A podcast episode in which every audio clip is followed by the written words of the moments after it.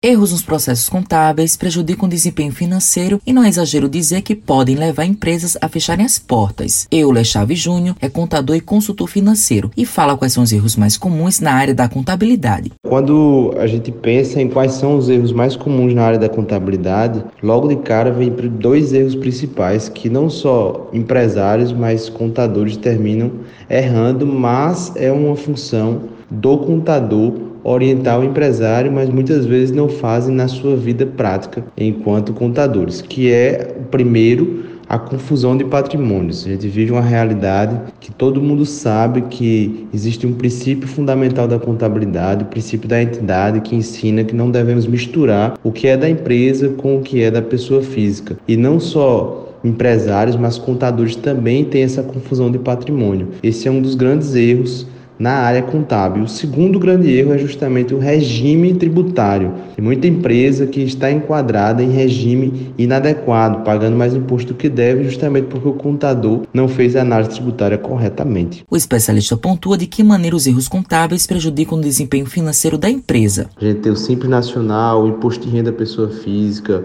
o lucro presumido e o lucro real Grande parte das pequenas empresas do nosso país estão enquadradas no regime especial de tributação, que é o Simples Nacional, que tributa sobre a receita.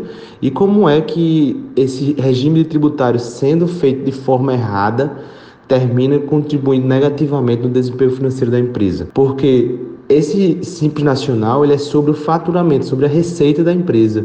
E muitas vezes a empresa não faz a contabilidade 100% correta porque o contador falta conhecimento, não sabe das leis específicas para aquele nicho, não conhece os detalhes do que o Estado vai cobrar. E aí lá na frente vem um problema, vem um buraco. Isso foi o caso de uma consultoria que eu estava fazendo para o Sebrae, que a gente percebeu que o cliente tinha mais de 300 mil reais a pagar e se a gente não tivesse percebido isso, ia vir multa e juros e o problema era muito maior. Matheus Silomar para a Rádio Tabajara, uma emissora da EPC, empresa praibana de comunicação.